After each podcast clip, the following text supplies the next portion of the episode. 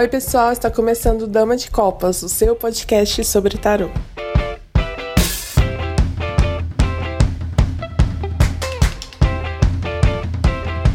Oi, pessoal, estamos aqui mais um episódio do Dama de Copas. Eu sou a Thaís Camargo. Eu sou o Emanuel J. Santos. Eu sou o Júlio Soares. E eu sou a Kelma Maziero. Pessoal, bem-vindo a mais um episódio do Dama de Copas, o seu podcast de tarô na internet. Depois da gente falar sobre as cartas da corte, tivemos alguns episódios que você pode acompanhar aí na nossa listagem. A gente vai começar a falar um pouco sobre as cartas numeradas. Mas as cartas numeradas guardam uma grande pegadinha. São a parte do tarô que possui o maior número de interpretações. E nesse episódio a gente vai tentar tirar um pouquinho dessa casca grossa que a gente encara quando lida com a bibliografia sobre as cartas numeradas. Vá lá comigo, Júlio. O que, que você encontra sobre carta numerada por aí? Então, né? Essa questão, não existem livros que abordem tanto a questão dos menores. É, é, é mais incomum de encontrar. Inclusive, por exemplo, nos Estados Unidos, você encontra alguns títulos focados na corte. Eu, eu, conheço alguns livros que falam mais sobre corte, mas são poucos os que falam realmente dessas cartas numeradas, né? A grande questão é entender que as cartas numeradas e, e a corte, historicamente, elas vêm depois do ponto de vista tarológico, ou seja, elas nascem primeiro do ponto de vista de jogo, elas demoram um pouquinho para se tornarem parte do jogo de taroque, que daí a gente vai ter essa junção com os trunfos, né, os arcanos maiores. E essa interpretação das cartas, ela nunca é pura, ela sempre vem com base em algo. Então, tu vai ter os franceses no início se baseando em teosofia, aí tu vai ter alguns autores que se baseiam em neopitagorismo, tu vai ter alguns autores que vão se basear em cabala, e aí a gente tem que lembrar de qual cabala a gente está falando, que essa cabala é estritamente dita hermética, a gente vai ter depois os ingleses, e aí a gente tem essas duas escolas hoje em dia, que são a francesa e a inglesa, e eu diria que existe uma terceira escola também, que é uma americana, que daí já é outro assunto. E aí, dentro dessas duas escolas, tu também vai ter muitas fissuras. Tu vai ter pessoas que ah, eu sou da mesma escola, mas eu discordo do teu ponto de vista, então eu crio uma nova linha de pensamento. Então é, é muito mais fácil de se confundir, sabe? Muito mais fácil mesmo. Mas, Júlio, aí a louca, eu vou te entrevistar agora. Deixa eu te perguntar. Quero saber. Dentro de tudo isso que você coloca, qual você segue? Qual, na sua concepção, é a mais Sim. estruturada, é a mais viável, é a mais, Sim. enfim, funcional? Não sei, não gosto assim, muito do termo, mas. É. Enfim. Então, Kelma, eu ensino as duas escolas no meu curso de arcanos menores. Então, como eu ensino as duas. Ah, meu bem. Eu, eu, eu ensino de tipo assim, para o aluno entender: ó, existem duas. Bravo. Então, isso aqui, sabe? Eu flerto com as duas. Vai depender muito da semana e do baralho que eu estou utilizando. Se eu estou usando um baralho, por exemplo, de escola inglesa, eu vou ler ele na escola inglesa, porque no momento em que eu adiciono uma escola francesa, por exemplo, esse baralho fica incoerente. Então, por, é muito clássico de ver, por exemplo, assim, ó, na escola francesa, eu escrevi um texto sobre isso esses dias. O sete de ouros, ele é equivalente ao sete belo da carta, do, dos jogos de carta que a gente vai ter aqui na escopa italiana, no truco. É uma carta muito boa, o sete de ouros. Na escola inglesa, é uma carta onde indica muito esforço para pouquíssimo resultado, se torna ruim. Então, se eu estou utilizando, por exemplo, o tarot de Crowley, o tarot de Tots pelo do Crowley, o sete de ouros é uma carta que se, chega a ser feia de tão negativa. É uma carta que já está lá, fracasso, ela cinza, um chumbo forte. Como é que eu vou dizer ali, naquele baralho que já me dá essa interpretação quase forçada, que é um ganho inesperado, por exemplo. Então vai muito do baralho. Aí as pessoas me perguntam, né? Mas Júlio e o Marcélia? E eu jogo com Marcélia. Eu jogo Marcélia 100% do tempo, basicamente. Aí eu falo, o Marcélia é um baralho que tem essa vantagem de te permitir usar a escola que você prefere. Você pode utilizar uma escola francesa ou uma inglesa. Não dá para misturar as duas no mesmo jogo, mas eu tento fazer uma abordagem uma semana para cada. Só que assim, que é uma... esse é meu pensamento mais recente. Semana que vem pode mudar, tá? O que acontece com a escola francesa é que eles não se justificam. Então, para eles é essa carta é assim porque Y. E aí a inglesa, ela ela nasce como uma tentativa de explicar e, e, e de contra-argumentar com a escola francesa, ok, utilizando a cabala. Então, cria uma lógica que às vezes eu acredito que é muito falha, mas é uma lógica interna. A francesa muitas vezes falta essa lógica interna. Uh, então, desse ponto de vista, eu acho a inglesa mais interessante, porque ela já ela é mais existe mais conteúdo sobre. Hoje em dia, basicamente todo livro de tarot que a gente tem publicado dos anos 2000 para cá é de escola inglesa. É, raros são os livros que pegam uma, uma tradição mais francesa.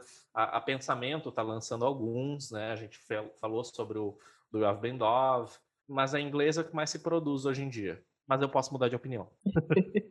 É, Aliás, isso é maravilhoso. Poder mudar de opinião é maravilhoso. Por favor, né? não roubem esse nosso direito. Sim. E eu estava até conversando com o Júlio um tempo atrás, é, porque essa questão do. Estava até falando com ele, essa questão muitas vezes de diferenças de interpretação né, de uma escola para outra, parte de uma questão interpretativa, que às vezes é, até quer dizer a mesma é coisa, mínima. mas com formas diferentes, né? Principalmente acho o oito de paus fica muito similar uma escola com a outra. Então, assim, aí você às vezes acha que está falando outra coisa, mas acaba falando a mesma, mas de uma perspectiva diferente. É, então é meio numa assim. o as é o princípio, na outra é a essência, sabe? Ah, mas a essência não é jogo, o princípio, né? É, sabe? Mas tem essa confusão, é, eu acho que a gente até falou sobre isso, né? Que as pessoas se preocupam muito com essa coisa de escolas no começo dos estudos e acaba que mais confunde do que esclarece. Então, eu, quando eu aprendi, comecei a aprender tarô, que eu falei para vocês que passei por um monte de coisa, abandonei, voltei depois, estruturei de novo, comecei do zero. Eu comecei a estudar muito pela, pela estrutura do Ney, né? Então eu meio que seguia essa estrutura dele dos menores, e também parte de uma escola francesa, porque ele utiliza essa teoria do, dos ternários, né? Princípio, oposição e equilíbrio. Uh, mas tem algumas diferençazinhas. Uh, mas a base é essa, né? Então, acho assim, eu acho que as pessoas, quando tá começando, tem que focar no seguinte: eu comprei um weight, vai para um weight. Eu acho que a, do, dos, do weight, quem fala muito bem dos menores é a Rachel Pollack, do 78 Graus de Sabedoria. É, então, assim, ah, eu vou ler o Eight, então pega lá a Rachel Pollack, vai estudar em cima daquela estrutura, e depois você se preocupa, sabe, de olhar outros autores, de ir atrás de outros pensamentos, de entender bem. Então, você não precisa tá, tô estudando o Eight, você não precisa necessariamente aprender cabala para isso. Você pode estudar não, o barô, é. o, eu ia falar baralho, falei barô. você Gente, pode... barô. Mas eu adorei. Com barô. Barô é melhor que taralho. Tarô depois, né? Barô é melhor que taralho. Ai, ai. Mas então. assim, voltando, né? Você pode estudar o tarô é, sem entender de cabala, né? Isso se você quiser uhum. aprofundar, conhecer por que, que o dois de pau significa aquilo, o senhor do domínio, né? É, e aí sim você pode aprofundar na cabala, mas não é uma obrigatoriedade, sabe? Não, é, é, então, é a mesma coisa. Sim, é até dentro das escolas, né, Júlio? Principalmente da francesa. Da inglesa sim. também, a gente tem Crowley e Waite que brigam aí também nos, em algumas cartas. É. Mas, assim, principalmente na, na, francesa, eu acho que a gente tem mais, mais diferenças ainda, né? A gente tem o, sim o Paul que já parte para uma análise mais simbólica, então assim muda alguns conceitos, muda os significados de cartas, né? O cinco dele se torna positivo e por aí vai. Então é aquela Não, coisa, e... escolhe um autor e vai fundo nele, né? E depois você se preocupa com, com isso. Exato, não é à toa que eu ensino isso no segundo módulo do curso. Porque daí sim, né? Ah, vamos entender por que, que na escola inglesa o, o dois de espadas é chamado Senhor da Paz. E por que, que na francesa o dois de espadas é sempre negativo. E aí a gente vai entender que não é bem assim, a gente vai entender que depende, a gente vai entender por quê. E, e, é isso. E muitos desses livros mais antigos, eles, eles são carregados desse misticismo gigantesco, né? Então, a gente vai encontrar muitas descrições que são assim: esta, este é o sentimento material da necessidade de evolução do espírito. Isso é Paul Marteau, clássico Sim. no tarô. E é aquele livro material. Aquele livro que você lê assim, por que, que esse cara tá querendo falar, né? Que tipo, que, assim... É, sabe, para de inventar. É uma coisa muito é. mística, né? Muito filosófica é para falar das cartas e para a gente tratar coisas de cotidiano, gente. Pelo amor de Deus, eu quero saber se, se vai dar certo, se não vai, se tem problema financeiro, se não tem, e a gente ficar Ai, dessa... tudo vira evolução espiritual.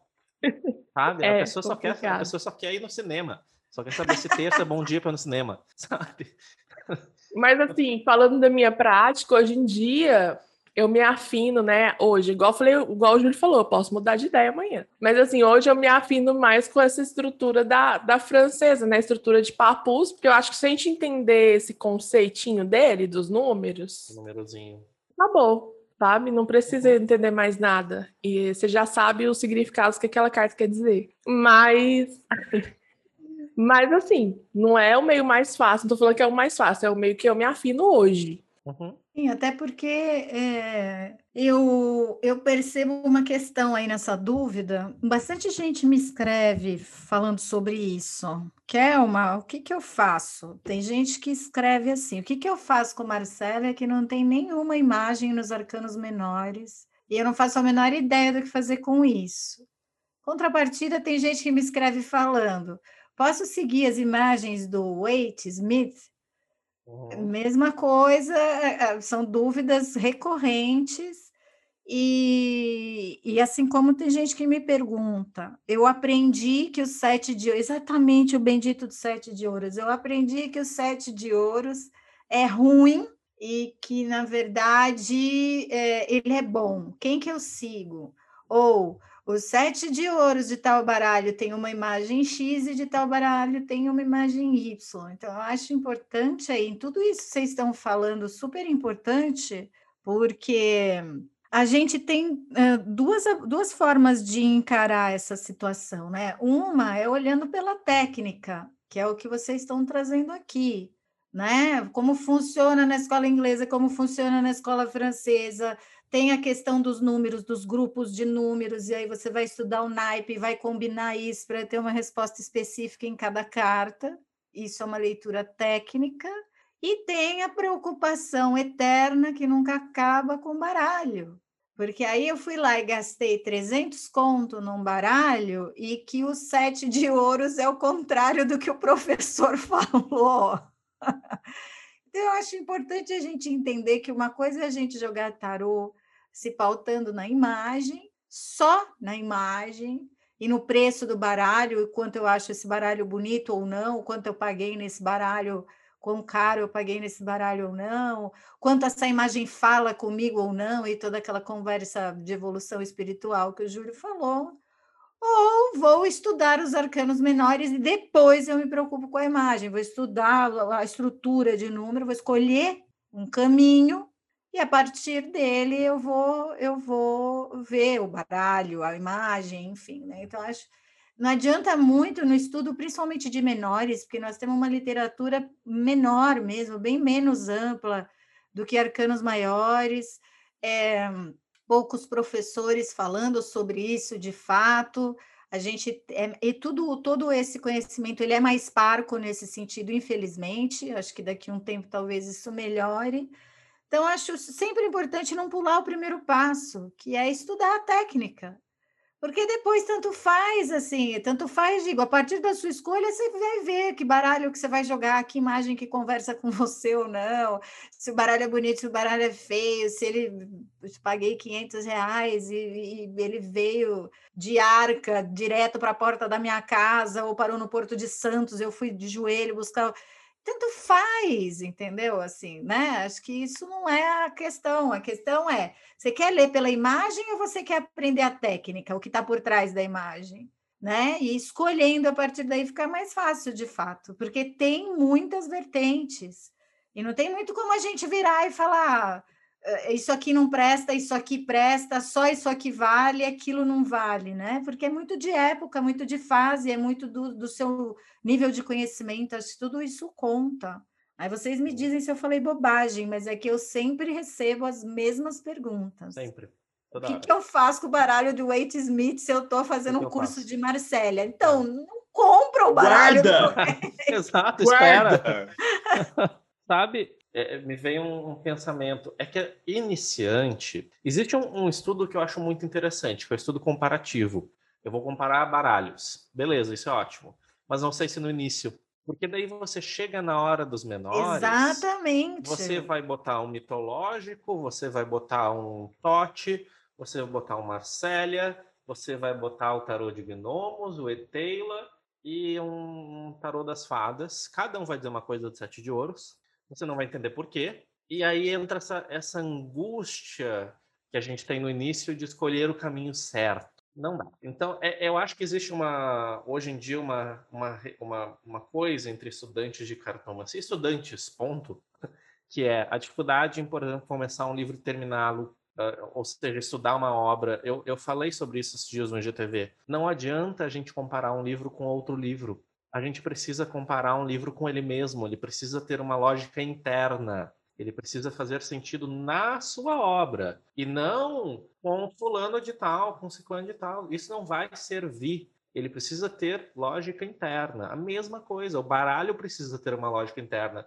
Se eu vejo um baralho que tem uma carta de escola inglesa e outra francesa no mesmo baralho, aí já é um baralho estranho, é um baralho do qual eu vou desconfiar. Mas geralmente isso não acontece. A não ser que a pessoa que fez baralho não entenda de tarô. Aí é, a chance é alta. O que também acontece bastante. Muita é. gente que não entende de tarô fazendo tarô. Tá isso não é uma crítica, gente. Também é importante entender que o tarô é um mercado é um mercado. As pessoas ganham dinheiro fazendo tarô, ilustrando, desenhando, assim como tem uma série de artistas que se pautam em tarô para fazer sua obra, e você vai lá ver a obra, e aí começa os puristas, vão lá ver a obra e ficam bravos, porque não tem nada a ver com tarô. E você fala, então, mas é porque ele não quer falar sobre a parte oracular do tarô, ele está falando sobre outra coisa. Então, calma, né? Que isso vai é, é, é, o que a Titi colocou até, né? Calma, que vai chegar a hora de você mexer, não tenha pressa, né? Não pula a primeira, o primeiro ou segundo degrau. Vai devagar, aprende aos poucos. Puxa, eu aprendi de um jeito que para mim funcionou. Tá ótimo, é isso que importa. Joga direito, gosta do que faz, faz bem feito. Tá ótimo, né? Porque de fato a questão técnica ela é muito ampla. A gente estuda uma vida inteira e às vezes ainda tem dúvida na hora de usar. E eu acho interessante ver vocês falando essas coisas, porque hoje, é, é, para mim, eu acho que é a parte que mais me marca é como é fácil conseguir conteúdo gratuito, mesmo que raso hoje, sendo que uh, quando eu comecei, a gente tinha o risco de comprar um livro raso. Então era muito difícil até para comprar o livro, porque você podia comprar um livro que era uma grande besteira. Eu lembro de eu ter juntado moedinha para comprar baralho que nunca mais eu mexi, sabe? Aquele, aquele sintomático de que nem tudo é bom. E como é que foi para mim? Eu tinha um Marseille e eu queria estudar tarô. E aí é, eu peguei um livro do tarô mitológico e eu estudei o Marseille. E o que, que eu fazia? Eu olhava para a carta, olhava para a carta do tarô de Marseille e o que não estava na carta eu tinha que ignorar porque não era aquilo que eu estava buscando. E eu não, não tinha acesso ao tarô do Eight, porque naquela época não tinha tarô do Eight, tinha tarô. E aí você chegava e olhava uma imagem diferente, mas espera, qual que é o certo? Você não ia ter um Google para você jogar e perguntar quem era o certo. E depois é, chegou na minha mão um Xerox, do, uma fotocópia, né? Não vamos colocar marca aí, mentira, vamos sim, que só testa idade. Chegou um Xerox da obra do Gerd Ziegler. E pensa que era um xerox do xerox do xerox. Mas foi a primeira vez que eu me dei de, que, eu me, que eu consegui ver palavra-chave. Foi aí que eu apaixonei com palavra-chave, porque não tinha a descrição da imagem, então aquilo me aliviava, porque eu estava usando Marseille. Então eu estava vendo um livro do tarot do Crowley, do, do Todd, e estava jogando meu Marseille e estava dando certo. E nunca na vida que eu ia pensar que eu estava estudando escola inglesa. Para mim, eu estava estudando tarot com palavra-chave. Mas funcionou. E aí, em 2003, 2004, que chegou a obra do Vitpramad na minha mão. E aí peguei a obra do Vitpramad, que era um calhamaço. Hoje, ele, hoje é uma trilogia, na época era um livro só. Lá fui eu destrinchar, de conseguir fazer citação de memória do livro até o momento em que aquilo é, estabilizou. E ao contrário do pessoal aqui do Dama, eu não jogo um baralho só, muito pelo contrário, eu sou fominha de quantidade de baralhos. Então eu, eu mexo com muitas cartomancias. E nesse sentido, eu sou diferente do pessoal, não que isso seja bom ou ruim, mas há uma profundidade no Júlio que eu não tenho. Ele consegue usar duas escolas porque ele joga tarô, então ele sabe o que ele está fazendo. Eu jogo muitos baralhos, então eu tenho que ter uma estabilidade no meu sistema que não me permita viajar. Porque eu vou estar usando tarô, eu vou estar usando Lenormand, eu vou estar usando Sibira, eu vou estar usando baralho comum. Imagina se eu começar a estudar três escolas para cada baralho. Na verdade, eu vou estar jogando 12 sistemas. E isso não é viável. Quantidade não é qualidade. Quantidade é pena de pavão sabe? Você abre a sua cauda, é lindo, só serve para isso. Agora, se você começa a pensar, não, eu preciso de aprofundamento, isso vai demandar tempo. Ninguém, em sã consciência, a menos que seja igual o Crowley, que tem uma herança fantástica para torrar durante a vida e não tem a menor preocupação em deixar descendência, vai poder parar para estudar tarô. Inclusive, estou aceitando alguém me bancar para isso, sem favores sexuais. Se tiver alguém querendo bancar um estudioso, a gente aceita. Então, não dá tempo, gente. A questão é você ter essa. Você pode ter ou esse caminho de é, estudar um baralho com profundidade, ou você pode estudar o baralho a partir de uma lógica. Eu sei aonde está a fonte para estudar a escola francesa? Sei. Inclusive tenho. O que não significa que eu uso. O que não significa que eu vou aplicá-la. Mas quando é necessário, eu falo, opa, isso aqui é escola francesa, tá no livro tal, tá no autor tal. Mas para mim, o que funciona é a escola inglesa, porque eu consigo entender a parte da cabala, eu consigo entender a parte da astrologia, eu consigo entender por que, que aquelas palavras estão naquelas cartas, eu consigo entender como aquelas imagens foram compostas. Tudo a partir da mesma lógica. Para que que eu vou mexer nisso? Qual o sentido de eu mexer nisso? Sim, e assim, é, é, claro que hoje em dia a gente tem outros autores que utilizam outras estruturas para os arcanos menores. Eu acho que eu já até vi, é, não vou me lembrar de cabeça, porque eu não sou Emanuel, mas eu já vi autores que aplicam até a questão da, dos significados, né, das representações pitagóricas nos arcanos menores. E assim, não cheguei a estudar a fundo, né, essa, essa vertente, essa estrutura, na verdade, mas a gente pensa, né, vai de 1 a 9, é, estrutura pitagórica. Eu acho que se assemelha muito, se a gente for pegar a estrutura, acho que assemelha um pouco essa questão da estrutura da francesa, né, do papus, que a gente tem um como o primórdio, dois a dualidade, três a expansão, quatro a estabilidade, então por aí vai. Eu acho que se assemelha bastante a, a, essa estrutura aí. Então, assim, eu acho que tem N formas a gente aprender os arcanos menores, e, e, é como que a gente falou aqui, né? Tipo assim, pega uma estrutura, pega um autor que você se identifica, ou um, um autor que corresponde ao deck, o baralho que você está utilizando, e estuda aquilo a fundo. Quando você sentir que está seguro o suficiente que já tem estrutura, que tem embasamento no, na, sua, na sua interpretação, na sua leitura, aí sim você pensa em se aventurar por outros caminhos, né?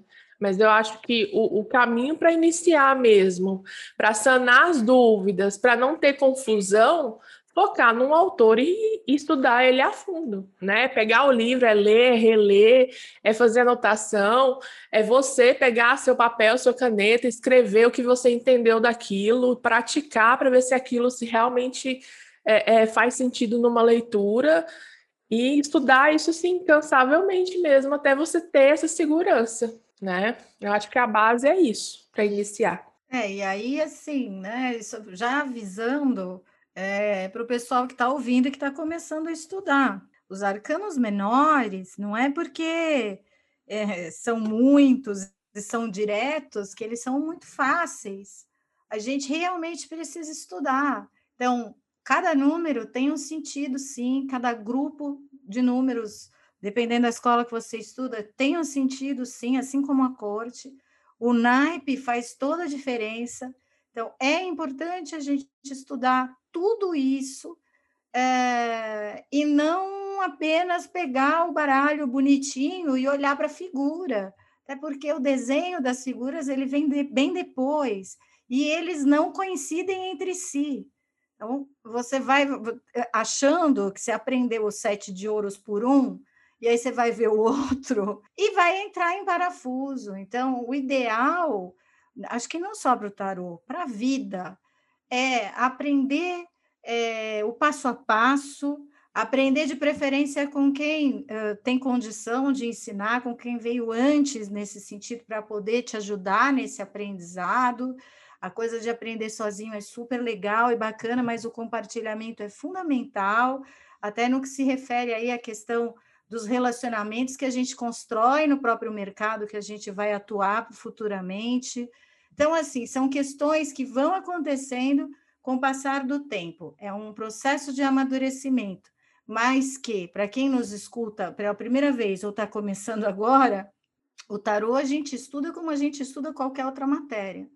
E os arcanos menores, se tiverem que ser estudados, se você quiser estudar, é, é importante que você estude desde o princípio os números, os naipes, a relação entre todos eles, de onde isso vem, é, que tarô que você está usando para saber como usar esse tarô e deixar o tempo te ajudar a amadurecer, até chegar no ponto do Júlio.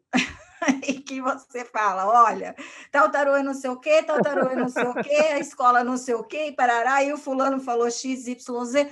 Nossa, eu quero ser assim. Então, então, rala o quanto ele rala aí, todos os, todos os dias, né? É, estuda esse tanto, se dedica esse tanto, que certamente o seu momento chegará também, né? Então, é, é tudo isso que a gente fala do tarô não sai da nossa cachola, nem da imagem só.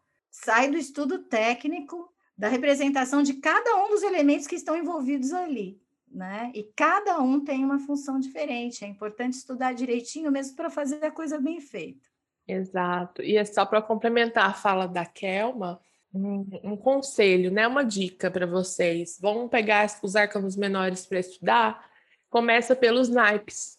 Entende muito Sim. bem os naipes, o que, que significa Sim. cada um, porque in, independente da estrutura que você vai utilizar, se é de papu, se é pitagórica, se é da da escola inglesa, que é da árvore da vida, independente de qual ela seja, ela vai fazer a junção do número com a representação que aquele número tem, da onde ele vem, com o naipe. Então, se vocês saber bem o naipe, quais representações cabem ali, para fazer essa junção, depois fica muito mais fácil. Fica mesmo, fica mais fácil, mais prazeroso, né? E a gente vai, como eu falei, a gente vai construindo uma, uma trajetória nessa história que permite que a gente interaja, que a gente se relacione, que a gente entenda as diferenças, a gente saiba respeitar essas diferenças. Tudo isso demanda esse processo de amadurecimento, é a carta do eremita, né? É o enamorados e o eremita, é, os, os enamorados fazendo escolhas, lidando aí com as consequências dessas escolhas, que isso é o próprio processo de amadurecimento, e o eremita ali encarando o tempo que faz parte de todo o processo que a gente vive e que a gente quer desenvolver com consciência. Vou pegar carona aí na Kelma. Isso significa que não adianta você olhar para a carta da Papisa e achar que a tua intuição vai descer em cascata sem olhar o tamanho do livro que ela tem no colo. Exato. E se a sua papisa, por exemplo, como é o caso de um tarô que eu inclusive tenho aqui do Black Tarot, e a sua papisa, ela tiver com aquele maiô, engana papai, né? Aquele toda abusada, cabeluda, cheia de corvo em volta, não significa necessariamente que você tem que olhar para essa imagem e falar o que você sente ao olhar essa imagem, porque isso não vai resumir a sua leitura. Idem nos arcanos menores. né? Você vai ver rainhas de espadas é, muitas vezes representadas de maneira totalmente diferente. Você vai ver oito de copas, o oito de espadas bendito, fatídico, dois de espadas, o três de espadas. São cartas que a gente precisa estudar antes de só achar que é um processo de eu vou olhar ali o meu dois de espadas, que aí vem esse discurso, ah, o meu dois de espadas é bom. E assim, não tem o seu dois de espadas. Foi você que fez o tarô? Não, então não, amigo. Assim, a gente precisa de fato saber o que a gente está fazendo ali. E isso não é lição de moral, nada disso. Ao contrário, isso demanda uma humildade absurda da nossa parte, de sentar para aprender.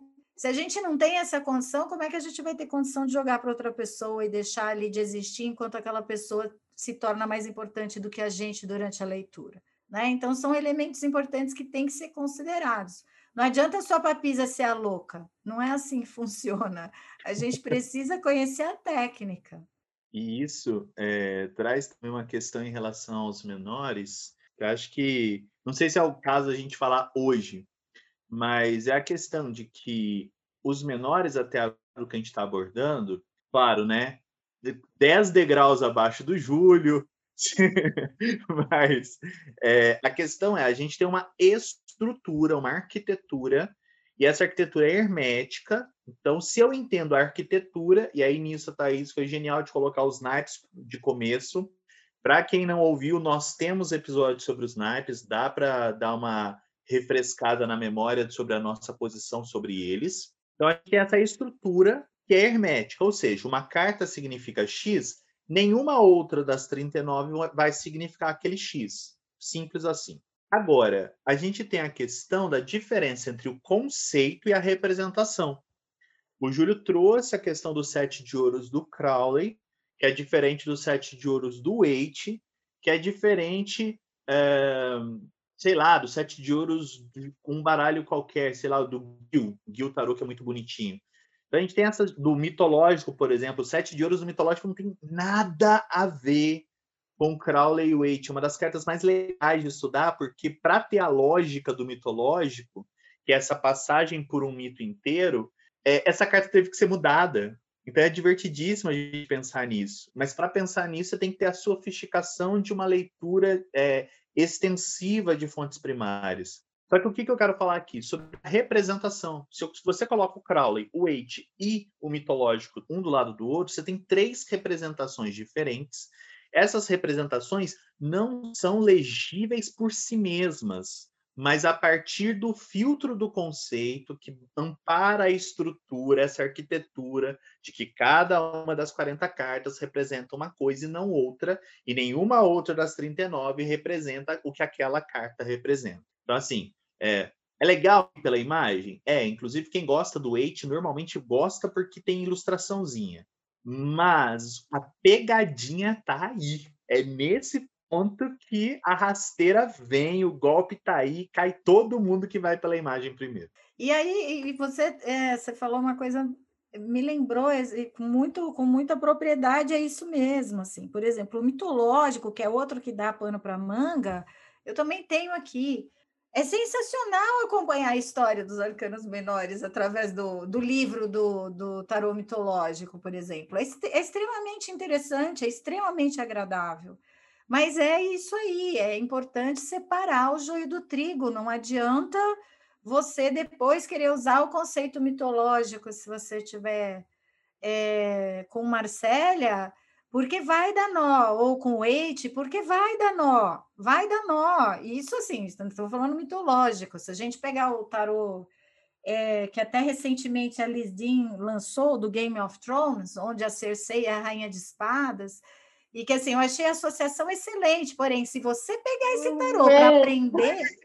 Então, se você pegar esse tarô para aprender a jogar e você já associa a Rainha de Espadas a Cersei, como é que você vai trabalhar a técnica que existe por trás e melhor, como você vai saber respeitar o que vem por trás disso, mesmo você não conhecendo, né? É daí que a gente costuma brincar que fala assim, é, é, Artigo científico não se refuta com opinião. É mais ou menos a mesma coisa. Quando você tem uma estrutura por trás, quando você tem uma técnica por trás, é importante conhecer para daí você conhecer, sei lá, o tarô do Game of Thrones, o tarô do Star Wars, o tarô do.